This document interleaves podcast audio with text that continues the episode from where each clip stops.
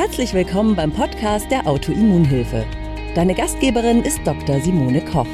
Hier erhältst du Wissen über Autoimmunerkrankungen, die wichtigsten Zusammenhänge rund um die möglichen Behandlungen sowie viele nützliche Tipps und Tricks, damit du deinen Alltag bestmöglich gestalten kannst. Noch ein kleiner Disclaimer. Dr. Simone Koch ist in diesem Podcast nicht als Ärztin tätig. Sie führt hier keine Behandlungen oder Beratung von Patienten durch. Sie veröffentlicht hier ausschließlich ihre eigene Meinung und Erfahrungen rund um Autoimmunerkrankungen. Die in diesen Beiträgen enthaltenen Informationen können keine Beratung durch einen Arzt ersetzen und sind keine medizinischen Anweisungen. Die Informationen dienen der Vermittlung von Wissen. Die Umsetzung von Therapien und Behandlungsplänen sollte mit einem qualifizierten Therapeuten erfolgen. Wir haben in der letzten Woche über Östrogendominanzen gesprochen und sind mit dem Thema noch nicht zu Ende.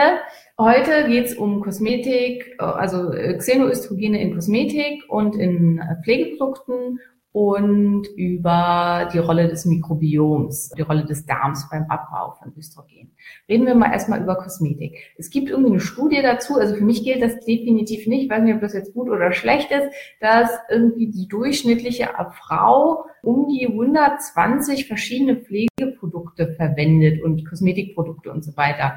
Hm, ich bin hier irgendwie jetzt offensichtlich so gar nicht die typische Frau. Also ich verwende da relativ wenig und ja, aber möge das so sein. Also da hat man halt eben da das Problem, das kumuliert dann mit der Zeit. Es gibt da 100.000 verschiedene Produkte. Worauf ist also zu achten? Zum ersten ist einmal ganz, ganz wichtig zu wissen, Kosmetika und Pflegeprodukte sind nicht kontrolliert. Also sowas wie ein Biosiegel, was es eben halt gibt, so dieses klassische Biosiegel, was es gibt für Lebensmittel oder Demeter oder irgendwie sowas, das gibt es für Kosmetik nicht. Also da kann im Prinzip jeder draufschreiben, was er will und das wird nicht kontrolliert, das ist vom Gesetzesgeber nicht reglementiert. Also ich kann sagen, hier meine Biokosmetik, auch wenn die überhaupt nicht bio ist und das wird weder bestraft noch irgendwie geahndet und es gibt da halt auch keine speziellen Siegel oder irgendwas für, sodass es halt schwierig ist. Also wenn ich zum Beispiel jetzt bei DM oder so was kaufe von Alverde oder Lavera oder wie diese günstigeren Bioprodukte heißen,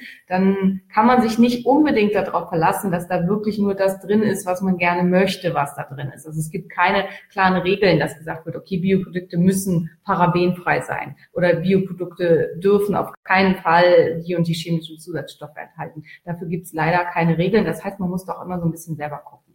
Also Worauf ist ganz, ganz stark zu achten? Was solltet ihr auf jeden Fall ganz stark meinen? Das eine ist, habe ich schon genannt, ist Paraben. Parabene werden genutzt, um Sachen haltbar zu machen, um eine längere Haltbarkeit zu erreichen. Da ist es ganz schön, es gibt ein paar ähm, Kosmetikhersteller, die machen sogenannte Frischkosmetik. Das heißt, die haben ein Verfallsdatum und müssen zum Teil auch im Kühlschrank aufbewahrt werden. Und auch wenn das vielleicht ein bisschen nervig ist, ist man damit auf der tendenziell sichereren Seite, weil man davon ausgehen kann, dass hier keine Konservierungs Inhaltsstoffe verwendet wurden. Auch wenn ich eine Hautcreme habe, die nach drei, vier Monaten anfängt ranzig zu riechen, dann ist das jetzt nicht unbedingt ein Kriterium dafür, dass die keine gute Qualität hat, sondern eher andersrum, weil in dieser Hautcreme wenig Konservierungsstoffe verwendet wurden, sodass sie, wenn sie relativ viel Fette enthält, mit der Zeit ranzig wird.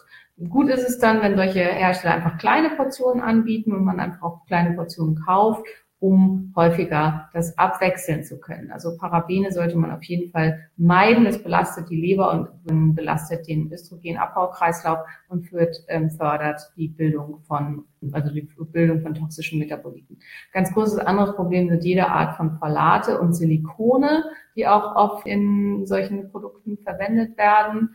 Dann solltet ihr gucken, bestimmte Toluole, das sind Vitamin E-Ableger, die sind zum Teil, äh, sind auch ganz, ganz, ganz, ganz oft verwendet. Da muss man gucken, dass da ähm, keine, also dass da nach Möglichkeit keine Benzolgruppen dranhängen, dass man da auch schaut. Und gerade bei Naturkosmetika sind da oft drin, also gerade bei so Anti-Aging-Cremes und so sind oft Xenoöstrogene aus der Pflanzenwelt enthalten. Boxhornklesat wird gerne verwendet, die auch mit dem Hormonhaushalt rummacht. Das muss nicht schlecht sein. Also wenn, es kann für dich jetzt gerade das Richtige sein, dass es dir sozusagen sogar hilft, deinen Hormonhaushalt ins Gleichgewicht zu bringen, aber für den nächsten kann es schlecht sein. Deswegen muss man bei solchen Sachen immer aufpassen.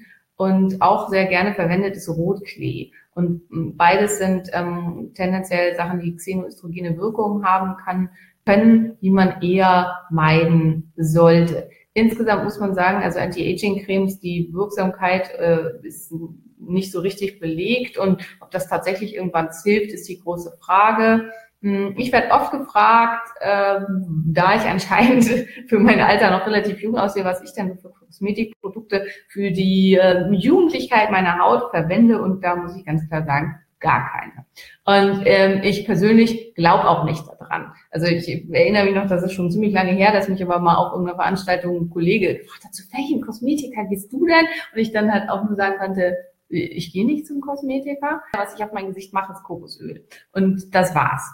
Und im Augenblick gerne auch so zum Reinigen so ein Goji-Beeren-Reinigungszeugs, was ich sehr schön finde, weil es halt auch gut riecht. Aber ansonsten hat das halt keinen, also außer dass das Gesicht sauber macht, ähm, keine großen Effekte. Ja, ich verwende Kosmetika und versuche da halt auch, also ich gucke einfach ganz genau, es gibt jetzt, jetzt keinen Anbieter, wo ich sagen könnte, also ich habe versucht, da so ein bisschen durchzugucken, das ist absolut empfehlenswert. Also achtet darauf, dass keine Parabene drin ist, keine Silikone und das ist halt was, was schon ganz oft in Sachen drin äh, sind und ähm, nach Möglichkeit auch keine anderen großartigen Konservierungsstoffe. Und da muss man leider oft durchgucken. Also auch die ganz, ganz gerade, die ganz teuren äh, Marken. Also MAC verwendet zum Beispiel gerne irgendwelche arsenhaltigen Farbstoffe. Und also es gibt selbst die großen teuren Marken, da sind zum Teil Stoffe drin, die ungut sind und lohnt sich deswegen, das zu begoogeln. Also ich kann mich mal hinsetzen und vielleicht mal so eine Grobliste machen, irgendwie wie das die Foundation und das und das und das wäre empfehlenswert, aber letztlich muss man halt eben selber gucken, ähm, was dass man sich deine Produkte raussucht. Es gibt ein paar Marken, die sind schöner als andere und bei den Biomarken findet man mehr gute Produkte, aber man muss da trotzdem ganz, ganz doll aufpassen. Also das ist ein ganz, ganz großes Thema. Darüber hinaus, alles, womit man sich so sonst so einschmiert, also Duschgel, Shampoo und so weiter. Warum macht Pantene Pro V die Haare so schön glatt, sodass man da irgendwie auch mit einem normalen Bürste einfach durchkommt? Weil da Silikon drin ist. Das überzieht die Haare mit einer Silikonschicht und die Frage ist halt, muss ich Silikon in meinen Haaren haben und muss ich Silikon in meinem Wasser haben und muss ich Silikon dann überall auf meinem Körper haben? Nein, eher nicht. Und da sollte man halt einfach drauf achten. Inzwischen gibt es relativ viel Shampoos, wo dann auch drauf steht, Silikon, Silicon Free, also wo man das dann entsprechend verwenden kann. Was man einfach wissen muss, ist, die Haare sind dann strohig. Und also das ist, ich habe nichts mit denen irgendwie zu tun. Ich finde da tatsächlich, also ich habe mich da noch dran erinnert aus meiner Kindheit, dass das oft war, wenn ich mir die Haare gewaschen habe, dann waren die so verfilzt, dass ich die überhaupt nicht auseinandergekriegt habe. Das war dann irgendwann vorbei mit der Einführung dieser tollen silikonhaltigen Conditioner. Und seit ich nämlich die nicht mehr verwende, ist es wieder so, dass ich hier Vogelnest auf dem Kopf habe und die irgendwie überhaupt nicht mehr auseinanderkriege.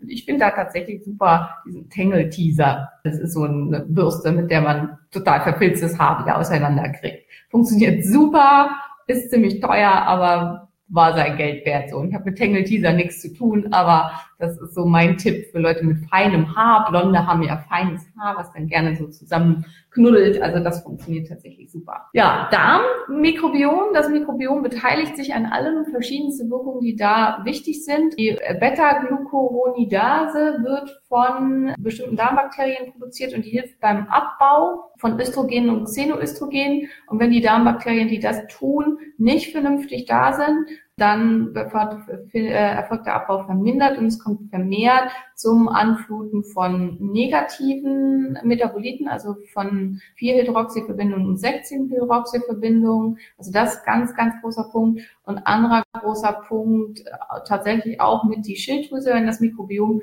stark geschädigt ist, dann funktioniert die intestinale Sulfatase nicht. Was macht die? Die macht die Umsetzung von T4 in T3 im Darm, also den Konversionsanteil von T4 in T3 im Darm. Das macht normalerweise beim Gesunden ungefähr 20 Prozent aus aus. Und wenn das wegfällt, dann läuft der Stoffwechsel deutlich verlangsamt. Und das ist ein ganz, ganz wichtiger Punkt für alle, die was mit der Schilddrüse haben. Das sind unter euch, glaube ich, ziemlich viele. Desto langsamer der Stoffwechsel läuft, desto langsamer laufen alle Prozesse. Das heißt, jegliche Entgiftungsfunktion ist eingeschränkt. Also jegliche Entgiftungsfunktion läuft verlangsamt und die toxischen Mikropoliten bleiben länger und intensiver in unserem Körper als zuvor. Und das ist einfach dann ein großes Problem und schwierig da in der Richtung. So, Wenn es euch gefallen hat und ihr sagt, ja, auch andere sollen das weiterlesen, wie es weitergeht oder weiter angucken mit der Östrogendominanz, dann teilt das. Wir würden uns insgesamt riesig freuen, wenn ihr uns äh, euch in unseren Newsletter eintragt auf der autoimmunhilfe.de. Okay, alles Gute, bis dann. Danke, dass du bei der heutigen Episode dabei warst. Mehr Tipps von der Autoimmunhilfe findest du unter www.autoimmunhilfe.de. Wir sind auch auf Facebook, Instagram und YouTube aktiv. Den jeweiligen Link findest du in der Podcast-Beschreibung. Gefällt dir dieser Podcast? Dann freuen wir uns, wenn du auf iTunes eine Bewertung schreibst und den Podcast mit deinen Freunden teilst. Damit hilfst du uns, dass wir wiederum noch mehr Menschen da draußen erreichen und ihnen helfen können.